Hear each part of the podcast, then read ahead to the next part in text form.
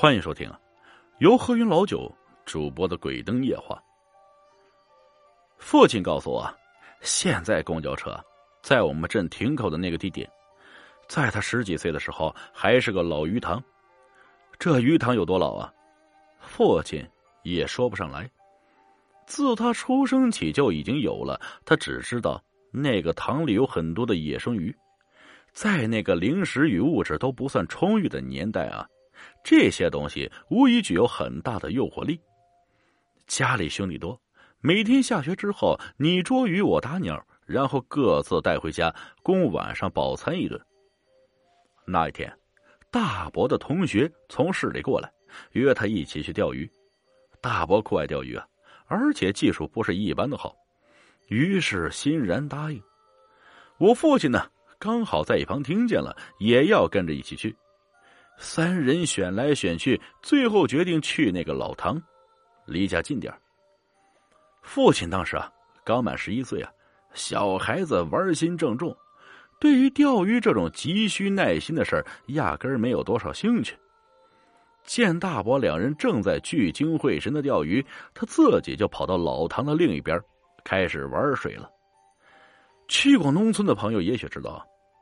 农村的池塘或者沟渠旁边，都会紧贴水面搭一座小跳板，一直啊伸到水中，方便呢，啊挑水或者洗衣服、洗菜之类的。那时候啊是木板啊，现在更多的是水泥板。父亲就坐在跳板上，把两只脚泡在水中中踢。正玩得起劲，突然从湖边茂密的菱角藤中飘出一条鱼来。父亲定睛一看，原来是条草鱼，那是又大又肥啊！看个头，估计得有个三四斤重。那鱼明显已经奄奄一息，几乎完全侧着身子浮在水面上，只有尾巴偶尔轻微摆动两下。父亲。准备喊大伯过来抓，没来得及开口啊，那鱼竟然直直飘到他跟前来了。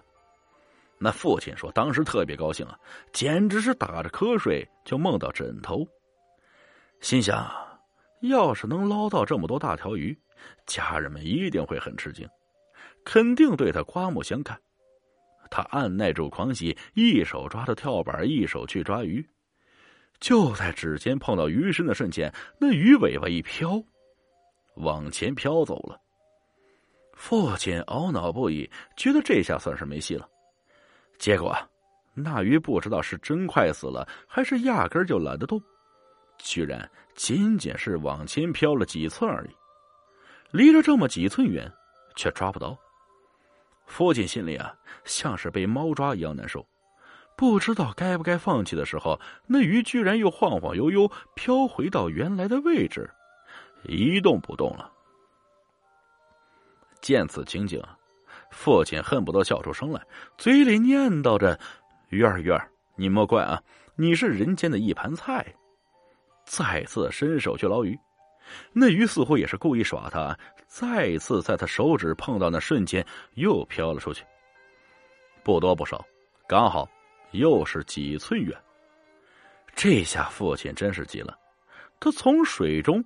拨出脚就朝路边跑，那边都是说他要掰根树枝来。等他提着树枝过来的时候，那鱼儿仍旧在老地方没有离开。父亲跪在跳板上，举着树枝去扒，毫无悬念的啊！树枝顶端在碰到鱼的瞬间，他又朝前滑了出去，仅仅是几寸。父亲说。他当时心底里忽然生出一股邪火，一种莫名的烦躁充斥在脑海里。他的眼里只有这条鱼，他一定要把这条鱼给抓上来。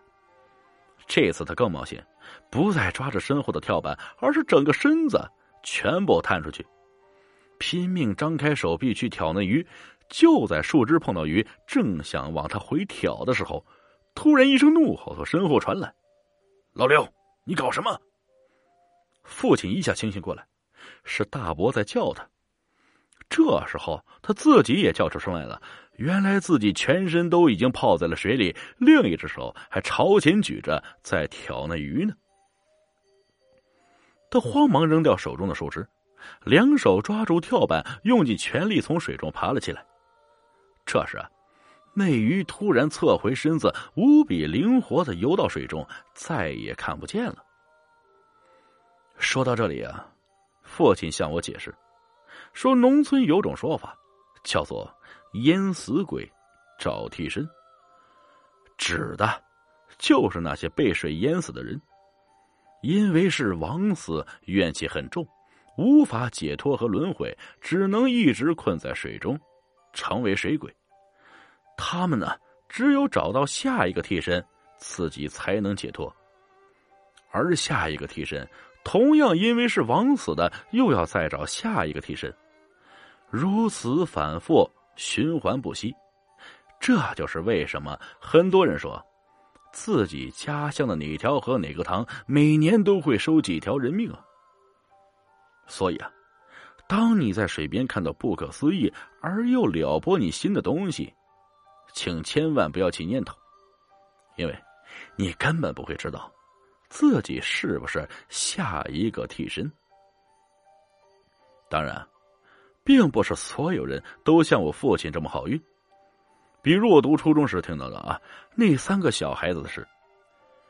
在我们镇附近有个很多砖窑啊，我的一个好友的父亲还在砖窑当过厂长。红砖的烧制需要泥土，所以必须挖土啊。